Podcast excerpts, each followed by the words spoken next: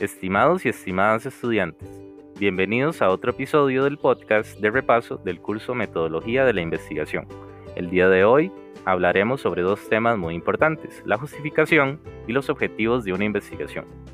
Luego de conocer la problemática que se va a investigar y de haber formulado las preguntas de investigación, ¿qué sigue? ¿Qué se pretende con la investigación? De acuerdo con Hernández y Mendoza, 2018, Hernández y otros, 2017 y Bernal, 2000, justificar la investigación y definir los objetivos de esta es el siguiente paso.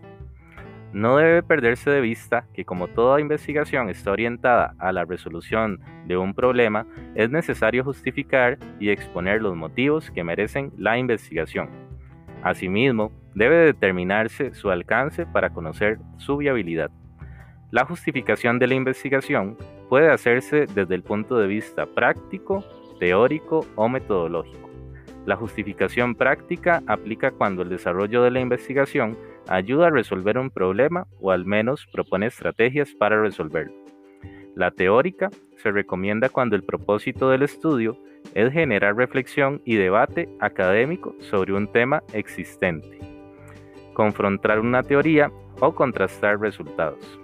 Mientras tanto, la justificación metodológica se utiliza cuando el proyecto por realizar propone un nuevo método o estrategia para generar conocimiento válido y confiable. Ahora bien, los objetivos marcan el rumbo de la investigación. Son los propósitos del estudio y expresan el fin que pretende alcanzarse con el estudio. Estos, al ser acciones que se pretenden alcanzar, se redactan utilizando verbos infinitivos. Recuerden que la taxonomía de Bloom es una herramienta muy útil para ello.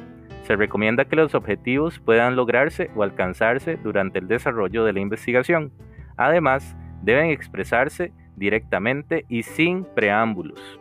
César Augusto Bernal recomienda que se debe tener cuidado con el uso de verbos como capacitar, cambiar, motivar, enseñar, mejorar y otros que implican acciones finales porque estas acciones casi nunca se logran durante el desarrollo de la investigación.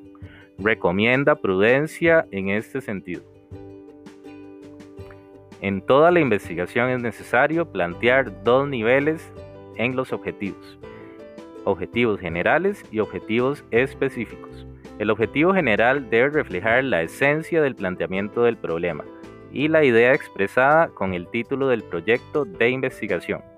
Así, los objetivos específicos deben ser, formulados hacia el logro del objetivo general, es decir, cada objetivo específico está diseñado para lograr un aspecto o una parte del objetivo general y todos en conjunto la totalidad del objetivo general.